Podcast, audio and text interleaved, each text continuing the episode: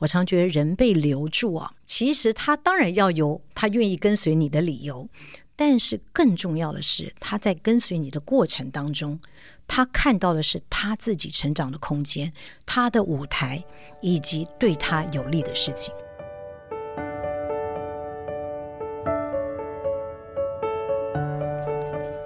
你了解 CEO 吗？他是精力满满的钢铁人，还是把你盯得满头包的大老板？其实 CEO 也是人，你认识的多半是他成功的那一面，但你不知道的是他内伤的每一天。他们很叛逆，但更热血。今天不是来听老板说教，是来聊聊真心话，听他们思维转念的灵光乍现。我是黄丽燕，我要请问 CEO。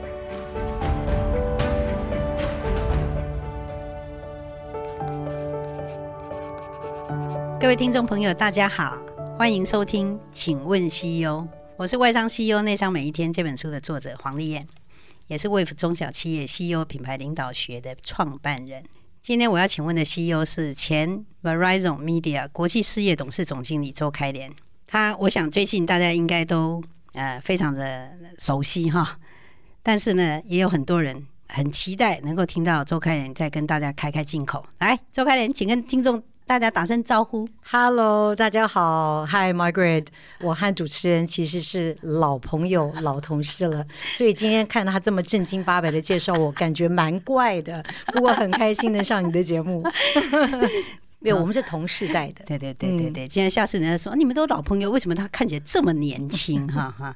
那今天呃，那个天下说要我去介绍那个背景跟找他的原因哈，有一个人在跟我讲，他就在我的脸书留言就说：“哎，可以找周开脸吗？”好像一副就说找不到你就不要在那边主持了，我是要赶快去跪这样子。哎、你确定那不是我吗？可能是我留的哦。肯定不是，肯定不是。今天非常非常欢迎 Rose 来到我们的节目现场。那我先跟大家介绍一下 Rose 精彩的经历哈。他三十二岁就当上台湾 MTV 的总经理，那后来呢被挖角到雅虎去担任台湾总经理。而那时候他被挖角的时候，其实雅虎是很小的，但是呢并购的奇摩，奇摩那么大，结果呢没想到以小吃大，他还是担任了整个雅虎奇摩的总经理。然后更厉害的是什么？更厉害的是在网络电商还没有发展的时代，Rose 就胆识过人。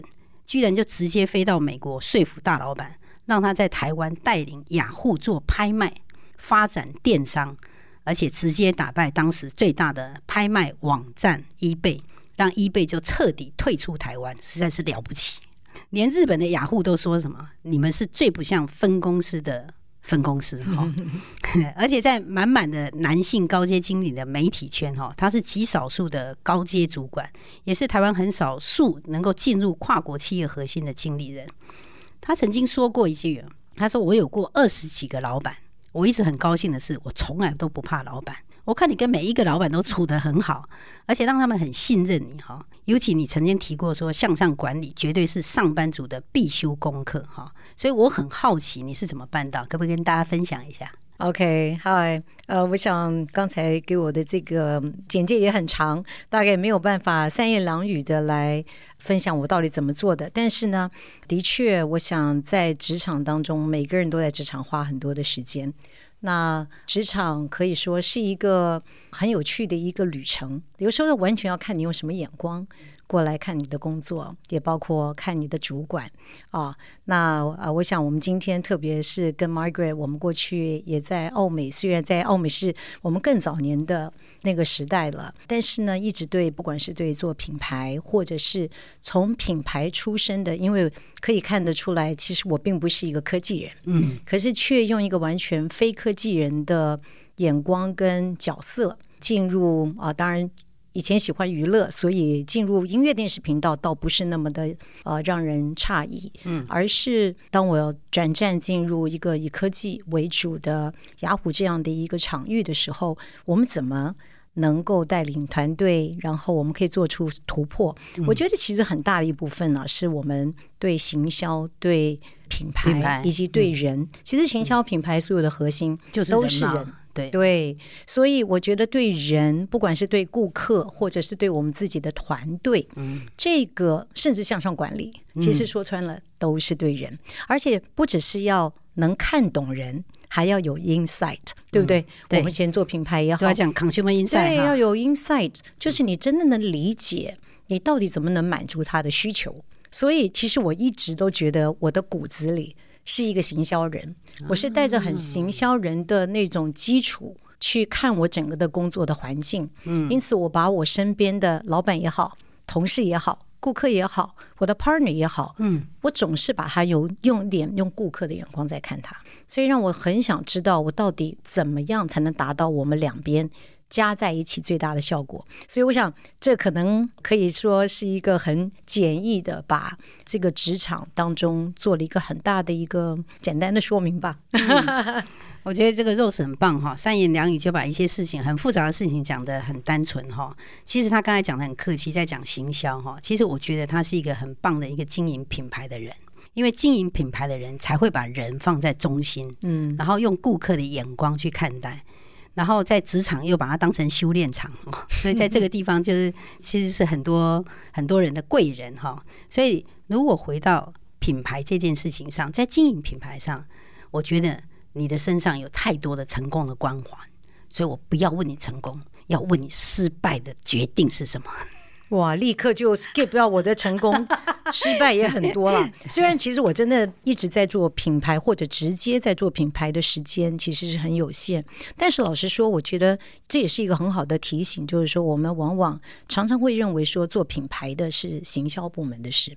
其实我想今天大家应该都越来越清楚知道，其实做品牌绝对不是哪一个部门的事，它绝对是一个整体。不管是你的产品的服务，对你的受众，甚至会对社会大众，嗯，他的一个整体的经验跟感受。那所以呢，呃，虽然其实我的职涯当中，其实大部分的工作都已经不是在做行销，但是我如果回头来看我的成功的品牌经验跟失败的品牌经验，其实里面都有一个。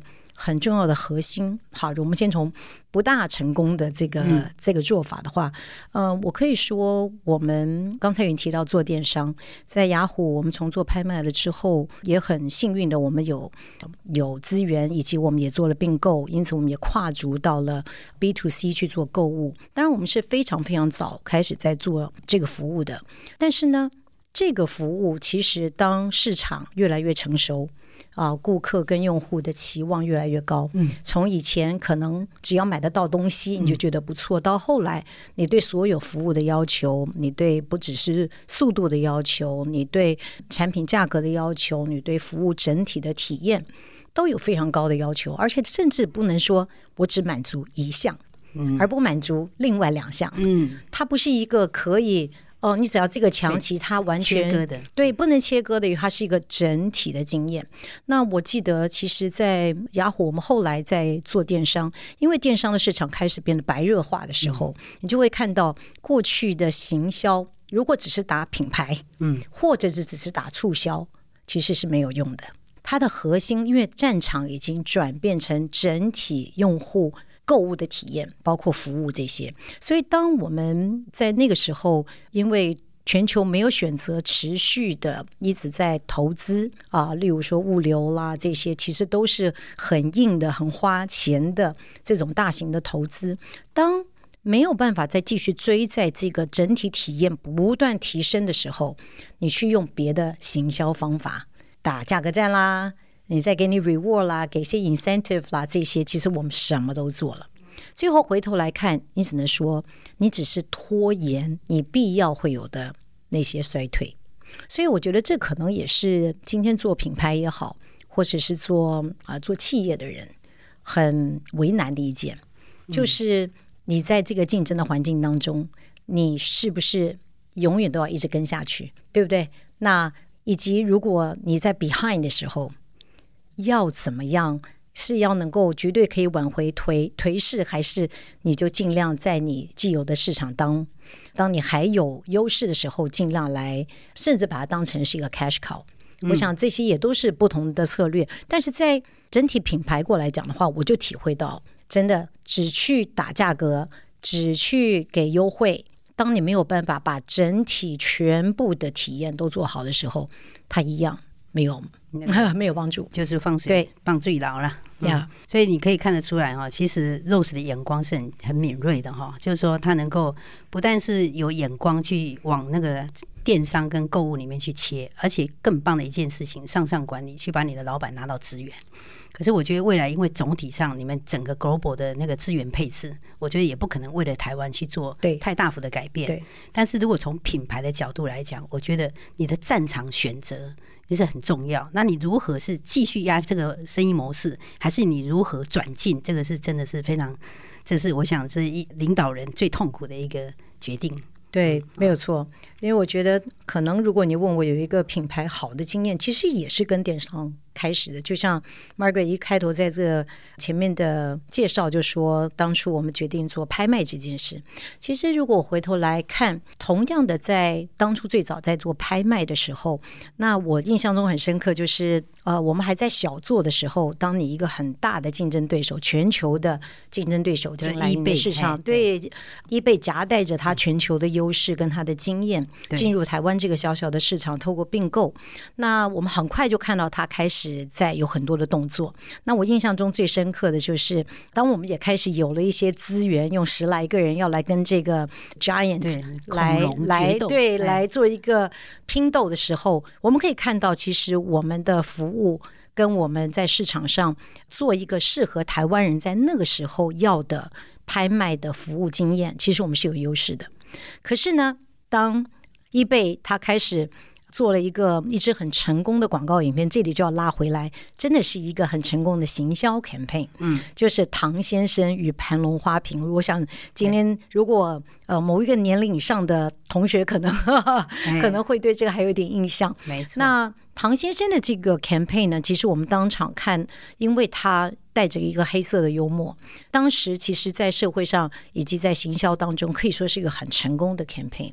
我们就在短时间之内立刻看到 eBay 原来好像没什么很大的声势，突然不只是声势涨，而且是整个的服务，包括 listing 所有重要的 KPI 全部大幅上扬，而且反映在业绩上，对，直接就可以反映出来了。那我们就坐在那边说，我们该怎么办？那时候如果用数据看，我们基本上是 leading 的。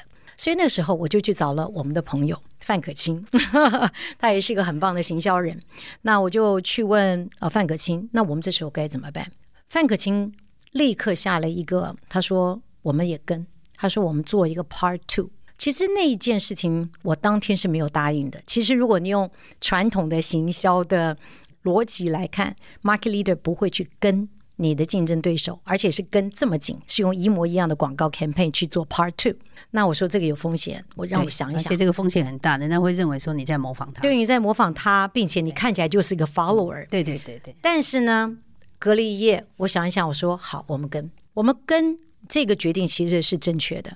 因为当我们做了 Part Two，因为他的 message 在 Part One 的时候就是啊呀，一个一个很珍贵的盘龙花瓶打破了之后，老婆很火，然后唐先生就跪在地上拖地。但是最重要，他在 eBay 上找到了一只盘龙花瓶。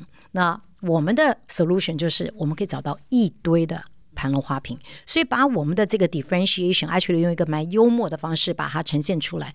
最重要是，我觉得我们做对的决定，是因为那个市场是一个快速增长的时候。嗯，任何可以把市场炒大，其实对一个 market leader 都是好的，都是好的。对对，对。所以在这件事情回头来看，我们虽然被看起来直接进入战争跟他来打，但是带来的是把整个饼做大。做大而且大家会觉得很热，在那段时间拍卖快速增长，而且我们接下来立刻追第二支广告，嗯，就是什么都有，什么都卖，什么都不奇怪，嗯，雅虎奇摩拍卖，那这个定位就很清楚的，我们不只是多，我们有 variety，嗯，所以我觉得有时候行销真的一定要跟你的产品、跟你的 timing。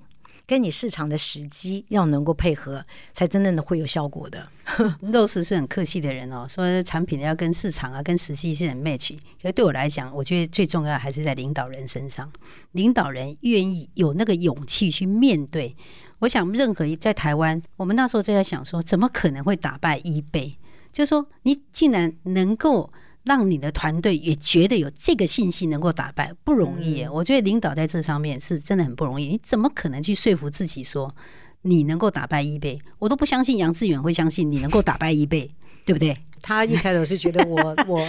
我蛮扯的，真的，你就想说不会吧？What are you talking about？对，What are you talking about? Exactly, almost exact words. OK，那 Margaret，我觉得你讲的这是一个重点呢。有个时候，我们能不能够打败，或者我们能不能赢得一个市场，其实往往是在我们自己内部的团队有没有那个 grit，有没有那个憧憬，而那个是来自于主帅的决心哦。我觉得我跑到美国去说服了，让同事都觉得不可能做到的事情，这件事情激励了他们，真的很棒，让他们会觉得说，哎。如果说老板都愿意给我们一个机会，对，对哇，直接是创办人给我们机会，那我们当然要全力以赴。嗯、所以我觉得那个冲劲是来自于大家都会觉得，哎，这是值得打的仗，真的。而且我觉得我们那时候也都是帮你那种热血沸腾，我们说哇，好棒哦，打败他。所以我觉得，我相信啊，他们在你身上看到了那个相信，而他们也透过你去说服你的老板。看到那个相信，在两个大老板身上，不但看到相信，也看到了资源。嗯，没错，没错，没错，对不对？不然的话，大家只是嘴巴讲相信，然后你们冲啊冲啊，然后拿石头去冲，那也没用啊。对呀，是啊。那所以在这个过程里面，你自己如果再缩减、再缩减，你觉得建立品牌最重要的核心会是什么？我觉得品牌的核心是真的是整体的顾客体验，以及它必须是一个整个组织都认同是我们的事。我常就像 Margaret 刚刚讲的，其实能不能做成都是靠人嘛，嗯，那也不是靠一个好的广告创意能够成，那是可以加分的，但是它还是在整个团队相不相信，这个人是跟我有关系，所以他不会落成，它变成了一个广告 campaign。真的，哦、嗯，我觉得 Rose 真的是不得不讲啊，难怪人家要在我的脸书留言哈，一定要听他的啊，因为他刚才一开始就有提到一件事，说品牌是所有人的事，不是行销部门的事，也不是业务部门的事情，是所有人的事情。所以也是因为是所有人，所以他的每一个 contact point 都会跟消费者去联系上。也因为这样子，你们他们才能够去创造一个完整的顾客体验。对，所以去回到你的核心点，就在人这个地方哈，去关注人。看懂人，有那个 insight，而且先把自己内部的这些员工服务好，让他们相信你的价值观，相信你的意志力，相信你勾勒出来的那个远景，然后下去去帮你做出来。Margaret 讲的比我做的好，没 有，我是我塞，你真的是你，你真的是把它做出来的。我每次在你身上，我都看到我们台湾的骄傲。哎，不要这样讲，不要这样讲，不敢，不敢。在经营品牌上面，我相信啊，尤其你本身因为是做电商啦，或者说 MTV 啦，所有的东西，你自己本身做经营者这么久，品牌跟生意的关联上面，很多人都会认为说，哎呀，我先做生意先呐，哈，品牌放在一边去。可是你认为品牌跟生意真的有这种前后的差距，或者说有一点冲突吗？我觉得以前早年的时候，品牌真的大家比较是用行销。Campaign 在看，我现在真的是觉得，因为现在所有不管是实体品牌，甚至零售，都有很多的数位的元素在里面，所以我反而更觉得说，呃，现在所谓的品牌跟你要做的生意这件事本来就息息相关啊，只是说这个品牌，如果我们还是用传统的想法，是说我什么时候要花钱去建立品牌的知名度这一件事情，对不对？那当然现在的。管道也变得非常多，没错。反而是你的用户，你在 social 上面，他可能是你最重要的呃 influencer，对不对？对。所以我觉得这真的是一体的两面，你很难说我只做生意。我都不顾品牌，当然这会跟你选择的 business model 有关。像台湾的，当然我们很多的企业是 OEM、ODM，但这跟品牌真的是比较没有关系。可是如果我们来看 consumer 的 market，嗯，不管你是在做一个白牌，或你认为说的白牌，嗯，versus 到品牌的这个阶段，嗯，我觉得所有做你都必须去想，嗯，如果说你将来想保有一个好的。利润的空间，那你的品牌的建立，这绝对是一开始就要想的，这是完全正确啊！因为其实啊，品牌是让生意的价值能够被更凸显出来。是，然后呢，大家都认为说要花钱才建立品牌程度啊，可是你大家再仔细想一想，邹开莲现在有这么高的知名度，他这个知名度没有一个东西是没有一个百分点是用一块钱去建立起来的，他就是透过他自己去建立很清楚的人设哈，还有就是让人家是非常看到那个时机，所以用户呢反而自己都会帮你去推广说哇，周开莲多棒啊！哎，那个书可不可以帮我签名？连我子女都说可不可以帮我签名哈。好，真的谢谢 Rose 哈，这个跟我们这么精彩的分享，我们先休息一下。我们等一下回来。Hello，大家好，在业界闯荡了四十多年，有很多人问我有关品牌的问题：为什么我们产品这么好，客户还是不断的要我们降价呢？或者说，为什么打了这么多广告，用户还是对我们这么陌生？其实做品牌，并不是要花钱去做广告，而是企业怎么样不断的去累积它的资产。让品牌力成为公司最好的溢价能力。我是黄丽叶玛格丽特，我将在天下学习推出一门品牌课，和大家谈谈品牌的思维跟实践。敬请大家跟我一样期待哦。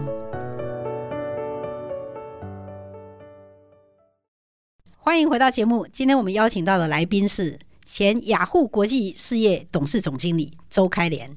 Hello, Margaret，所有的听众大家好。好，那我们来继续来多请教一下那个非常精彩经历的周开莲哈，在领导上，他太太多东西可以分享了。我刚才还一直在想说，要用哪一个来先呢？好，我们先讲一下，就是领导团队的时候，你做过最困难的决定会是什么？我觉得我大概做过，我觉得困难的决定啊，就是你知道这件事是对的，应该要发生。但是你知道，短期你的团队会受到很大的冲击，并且大家可能会有很大的反弹啊！我举两个例子，例如说在雅虎，当我们过去成功的广告销售模式是一种样态，可是当市场开始转移变成程序型购买的时候，其实它是跟我们过去我们很成功用 Premium。用整个用行销方式在包装，把内容、把家里各式各样的资产都帮客户整合的整合行销的模式，几乎是完全相反。所以我们过去的优势就是做这种整合行销。可是呢，当市场越来越大的份额都已经往程序行走，而且全球你都看得到，但是你的团队的训练其实是训练的是做 A 而不是做 B，那这就是一个很标准的。你要要不要改？这真的是两难，这很难，对不对？尤其是你的团队，他可能会又要做 A 又要做 B 的同时，他的 B 就一直做的不是很好，因为这不是他最强的部分，所以做不好，到底是市场不接受，还是我们真的没有对的人跟对的方式？所以这是一个会让人觉得很困难。到底你要多强势的去让这件事情发生，以及他可能会在短期。会造成一些负面的，不管是营收啦，或者是人员的冲击，所以是一个非常从 long term versus short term 里面的一种挣扎。嗯、另外，我记得我在展望会的时候，我很快我就发觉说，即便是一个很大型的 NGO，我们也不能忽略这个很重要的趋势，就是数位转型。不能说因为我们是 NGO，我们就可以永远活在以前旧的方式。而且呢，过去做事的方式也有他的经验，跟你整个团队的积累，他所看重的东西是 A，OK。可是呢，当我进来，我说我们整个机构要开始来做数位转型。你讲数位转型，他虽然会用手机，但是他不知道说所谓把我的工作数位化这件事情。因为数位转型，你必须先做数位化，然后才会有数位优化，你才会真的讨论到数位转型。连凝聚共识这一件事都非常困难，更不要讲大家会从从社工为核心的这个机构，对对对，就跟我们过去是以科技为核心的机构完全完全不同。所以，怎么把这个这么不容易做的数位转型能够推动在一个 NGO 当中？可是重不重要？要不要做？方向上你都知道。如果你一直还停留在过去的方法，你的优势，你所有看到的东西，你都很难优化，你都很难创新。所以，我想今天可能不只是我，我相信我们在所有在企业中都会碰到像这样非常两难的。你要把你过去 legacy，你过去成功的东西，嗯。往往成为就是你今天最大的包袱跟绊脚石。嗯，我们要用什么样的力道把它硬是要转过来？嗯，我想这个 这个这个是真的非常的困难跟两难哈。嗯，因为最可怕的一件事情就是说，你们要怎么样去放弃对过去的相信，然后又重新再去相信一个可能对你自己不见得那么有利。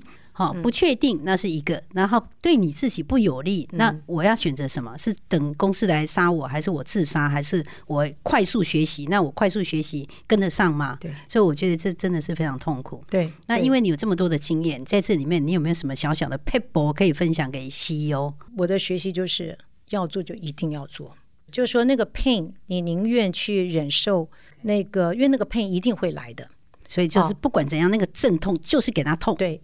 但是呢，我们可以在做的过程当中，怎么可以多 include 大家，让我觉得沟通这件事就变得超级重要。怎么让大家看到，即便你会受到 impact，但是你会感觉到说，最终我来做这件事也是为我好。例如说，我们就让业务的同仁知道说，其实这个 training。或这个转型对你自己，不管在这家公司或未来的 career 都有帮助，所以我觉得很重要，就是最终你都要落到他对我有什么好处。因为再难的事情，最后都是靠一个一个员工愿意去改变，而能够让他真的可以被执行出来。所以我觉得在里面，我的经验就是，你必须很有耐心、很有决心的，并且很坦诚的跟大家沟通。当中也会有一些困难的决定，你一定要做，你还是要做。但是至少他他不会觉得好像不知道为什么你去做这些决定，难道你都看不出来他对我的 impact 吗？反而会造成很多的敌对。所以我觉得这些是可以做，而且是要做就要尽快做。Rose 讲的这个是真的蛮重要的哈，因为大家很多的时候碰到这种状况的时候，可能 CEO 或者说执行长哈，就会觉得这是人资的事情哈，这是业务的事情、行销的事情，或者是你们部门主管的事情。可是其实很重要一件事情是沟通，而这个沟通也是 Rose 最擅长，也是最热爱，也是在最热情的地方。嗯，是。所以我觉得在这个地方可以做到这么好，我完全可以理解为什么你们可以不断的活下来，而且还活得这么好。就是第一个，你让大家知道为何。而战。对，第二个，我觉得最棒的一件事情就是主帅愿意主动的参与所有的沟通的过程。对，我觉得这是最困难的。对，但是 Rose 在这个地方做的非常的好。我觉得这一点也是最重要的。我发觉啊，现在做 CEO 啊，如果还期待说你都可以躲在办公室里，只是分工让下面的人去做，我觉得你就浪费掉了一个大好的机会。因为市场的变化太大，其实他们非常需要看那个主帅。真的，你怎么想？你怎么说？对，对，而且你说了，想的是真的有发生，那个团队的向心力跟那个 belief，真的就会发生了。真的，你讲的太对了，而且很多的时候是这样，他们看到你讲。然后会看到你是不是也做了出来？对，好，所以我觉得那个以身作则，真的，他们说彼得·杜拉克讲说，以身作则在这个工作上不是最重要的事，嗯，它是领导上唯一要做的事情，嗯，所以在领导上面，我想你有很多的很美好的经验，也可不可以协助跟让大家知道一下？现在大家整个，我想整个劳动市场，他们非常痛苦的一件事情，他们不是只有缺乏。人力也缺乏人才，嗯、是。那我想人力那是一件事情，可是我觉得更难的是那个人才，怎么样找到好的人才，嗯、而且还能够留住他们。对，在这方面一定我也 people 啦，来 分享一下。呀，我我真的觉得啊，找人才，呃，或者是就说找人这件事情，应该是每一个 leader，不管你在哪一个 level 的，只要你是 people manager，你是 leader，都应该是你最重要的前三件事之一。所以我过去一直都是常常在留意看到谁好啊，而不是等到我真的缺人的时候，然后我才来开始想哦，我再去找 headhunter。往往我就会一直在观察，哎，这个角色上的人对不对？我还能不能带进不一样的人才进来？所以我觉得找人。就像 Mark 刚刚讲的，他绝对不是交给人资去做就好了。嗯、甚至就算不是 CEO 找最资深的人，我们每一个人在找下面的人，都应该把想成这是我做 manager 最重要的事情。而且第二个呢，就是我觉得找人很重要的是，他所谓是不是人才，也不见得就是哦，就是顶尖大学的毕业生就是人才，而是你真的能不能他有那个对的 fit。它适不适合，包括在 culture 上，在企业文化上，在态度上的那个 fit。我常觉得很多人最后的那个烫手山芋，往往是那个员工的态度的问题，就价值观不一样。价值观不一样，他可能觉得他蛮能干的。我不知道听到多少创业家来跟我讲，我觉得这个人很不错，但是对，听到但是你就发疯了。哎，那些但是全都是人格上、性格上的问题。那我们往往在 interview 的时候比较习惯在看经验。我现在真的是觉得，尤其过去的经验。不见得对未来真的有用，反而我觉得经验当然是一部分，但绝对不是最大部分。你反而要看他的能力跟特质有没有 fit，你未来你需要这个角色。还有就是不要 hire 一个人只为 hire 现在这个角色。我总是 hire 人都会觉得他会在你的机构里不断的成长。如果他变成人才，也不是人才哦。我 hire 这十个人有五个是。人才五个叫人力，人力不会吗？不可不可能。我要用人才的眼光看每一个人。当然，而且也可能，原来你想象期望最高的，不见得很多人就是在对，就是在他适应的过程当中，他有很好的表现。所以我觉得，在找人并且能够留住人，找人很重要，要用这些眼光来看人。怎么留住人？我常觉得人被留住啊，往往就是他找到了为他自己打拼的原因。他绝对不会是因为我喜欢我老板，虽然老板都喜欢，以为说是我老板很厉害，所以同仁愿意跟着我。其实他当然要有他愿意跟随你的理由，但是更重要的是，他在跟随你的过程当中，他看到的是他自己成长的空间、他的舞台以及对他有利的事情。如果你能够创造这样的一个环境，让他在你的组织里面有充分可以发挥的地方。其实我就觉得，你为他创造的舞台越大，你就越你越受力啊。对啊，你越轻松啊。对，你下面全都是 super star，这有什么不好？都是高手。对，你都是高手。当然，你希望他们彼此当中的合作，就是老板需要花心思的地方。当然，对。不过，我觉得，呃，要让同仁能够觉得值得一战啊，以及值得留下来，是要让他看到他所创造的这个舞台。所以刚才周开莲帮我们在找人才上面，以及怎么样留住重要的人才，讲了几个非常好的点哈。我想所有的 CEO 哈，或者还有所有经理人，只要你有带人，我觉得这个我们是可以很深刻的学习。就有两点，第一点，随时都在找人，这代表什么？你不是因事设人，而是你可以因人设事。嗯，好，对。那我觉得另外一个哈，他在害人的时候，他看的不是只有他的现在，他甚至也看到了他的未来。这代表这个领导人有一个胸襟，他在看待他的现在的时候，也已经帮他思考了怎么样给他一些资源，跟他训练，给他支持，让他能够有更宽广的未来。这也是为什么周开莲他所有这么多年下来，旁边的人都是始终的人呐、啊，哈，这么多始终的人跟着他，哎，哎，这样真的补补充一句。我永远会为我的同仁先想，我几乎没有一个同仁是来跟我要加薪或者要他的责任扩大，通常都是我主动提给他。你再讲下去，一大堆那个创投就会来找你说，你可不可以开公司？然后所有的好的人就说，来，我们要请你当我的老板这样子。不过我在想哈，因为我觉得周开林的经历非常丰富哈，所以在他的几个转折哈，在面对过去的职职癌哈。在转折的那个重大抉择，你会考虑哪些因素以后才做出决定？嗯，我觉得当我年轻一点的时候啊，真的考虑的东西不多，因为你那时候的公司都很不错，不管你从 PNG 跳槽，或者从奥奥美，或者从那个 MTV 转进，我都觉得每一个转都是很漂亮啊。那就不晓得你在考虑，你一定有一些什么考虑因素。不要跟我说幸运，不要跟我讲神，没有，我我考虑的都是会不会让我兴奋。那件事情我要去做的那件事会不会让我 excited？特别在我年轻的时候，几乎那是唯一我在乎的。可是可能到今天哦，或者到你的职场已经越来越成熟的时候，或许你就不会完全的这么冲动。可是，在年轻的时候，我真的还蛮鼓励。如果你才三十岁，你一直在考虑你的职场要不要换，其实我常觉得说，你在二十多岁的时候，正是一个你什么都该尝试的。如果你今天做这件事情，你总觉得不大对，你就去尝试不一样的东西，因为你还年轻，你有的本钱就是随时可以重来，你可以重来，对你的成本很低。然后等到你三十多岁的时候，那个时候你就要开始知道我到底喜欢什么。我擅长什么？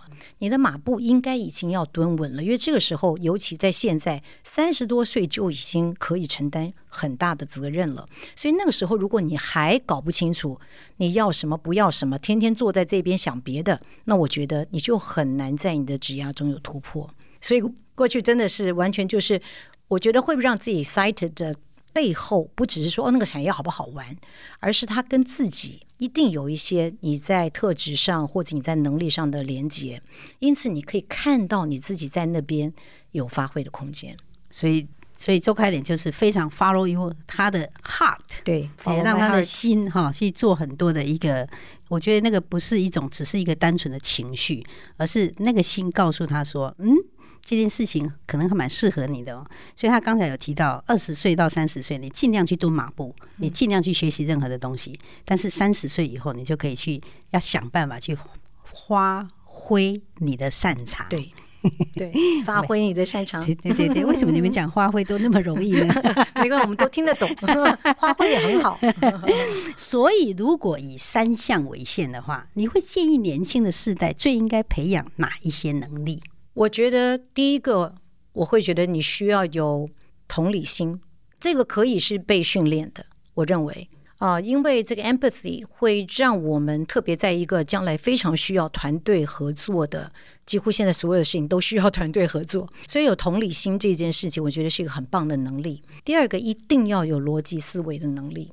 那现在当然，我们看大部分的事情越来越重视是不是一个 fact，是不是一个 data driven 的一个 decision。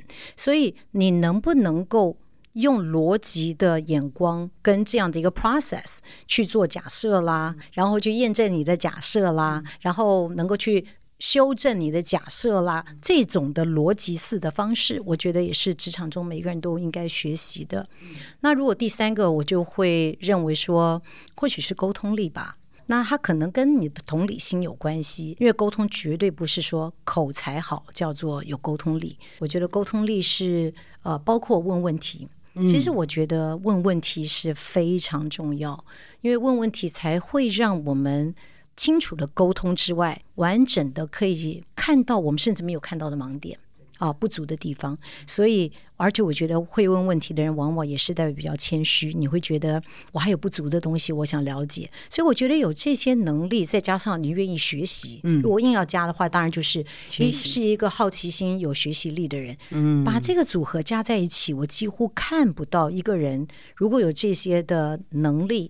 你会在哪样的角色当中不能成功的？真的。所以其实你看哈，周开莲他很多的东西都是都有他的一个主轴哈，他一直把人放在中心哈，所以同理心跟沟通力哈都是他很在意的一件事情。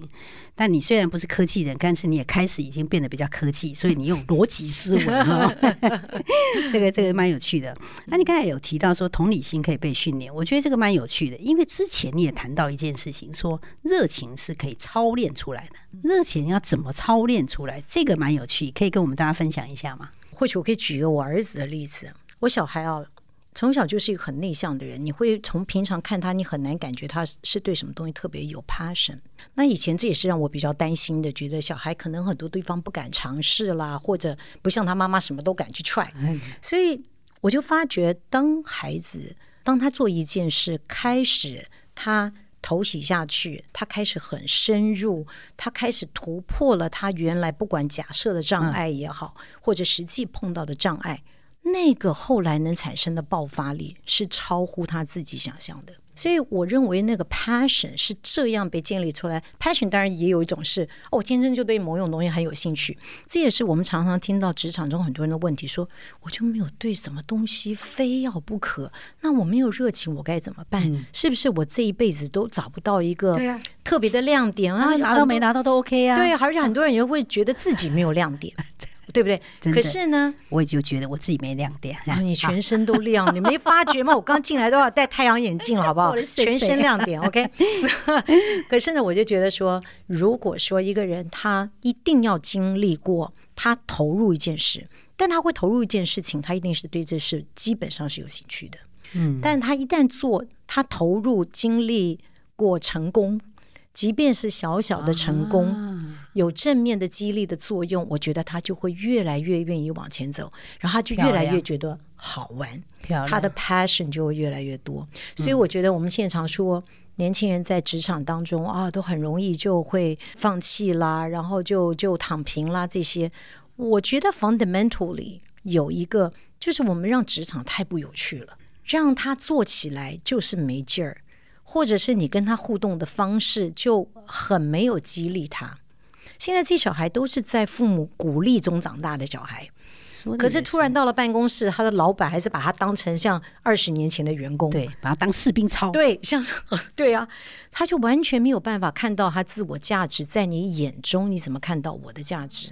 你也没有创造一个让我觉得有趣的工作的氛围，因此很快他就 check out 了。嗯。那所以他就安静离职了，他对他就安静离职了，然后就真的离职了，就跟你说他要去游学了，对对真的要去壮游，对，就要去壮游去了，没错没错，嗯嗯、对，所以对这个是这个是我感觉 passion 是可以被慢慢激发出来的。哇，周可你真的你应该再开一堂课是领导力的课哈，因为我觉得你在跟大家在讲的已经不是只有在跟领导人讲，跟任何一个经理级他有带人的，就是你要怎么样把这个职场。不要把它变成像个战场，你要让这个职场能够变成像游乐场。嗯，哦，对，所以就要你，所以你看周开林就是有这个办法，让他的公司像个游乐场，大家都玩的很开心。其实他是在偷偷的抄他们，他们也觉得好开心哦。对对对，大家就心甘情愿，真的。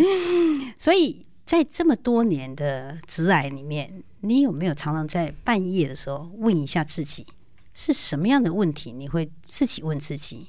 那这。二十年来，答案有没有不一样？或者？这么深的问题，我想，如果像你讲，哎，半夜都会还在问的问题，它恐怕都是让我们比较烧脑的问题，呃，或者让我们比较焦虑的事情。呃，我常常会问我自己一个问题：What really matters？就是什么才是最重要的？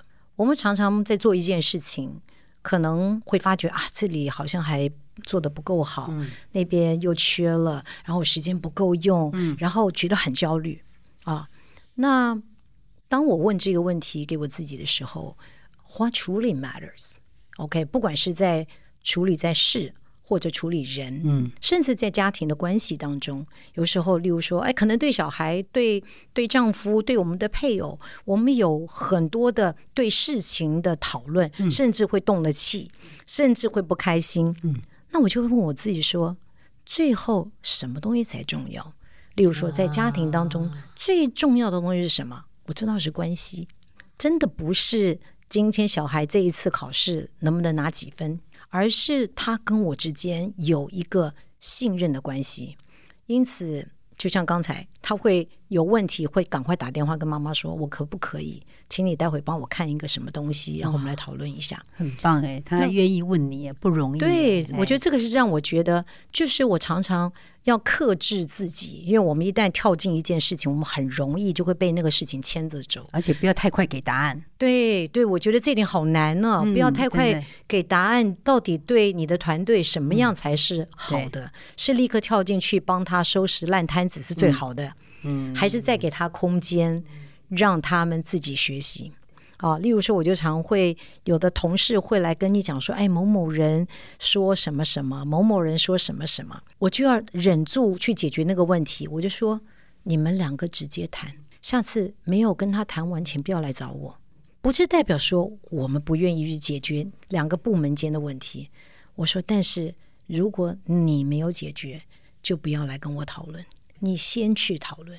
所以我觉得这些地方就会让我常常会提醒自己，我们不要把事情、把人整个 suck into，被就被拉进去一个情境当中，会脱不出来，并且我觉得很焦虑。真的有一些问题对他们来讲是让他们成长的。对，我们跳下去，反而是我们自己拿了很多的包袱，可是我们也压抑了他的成长的机会。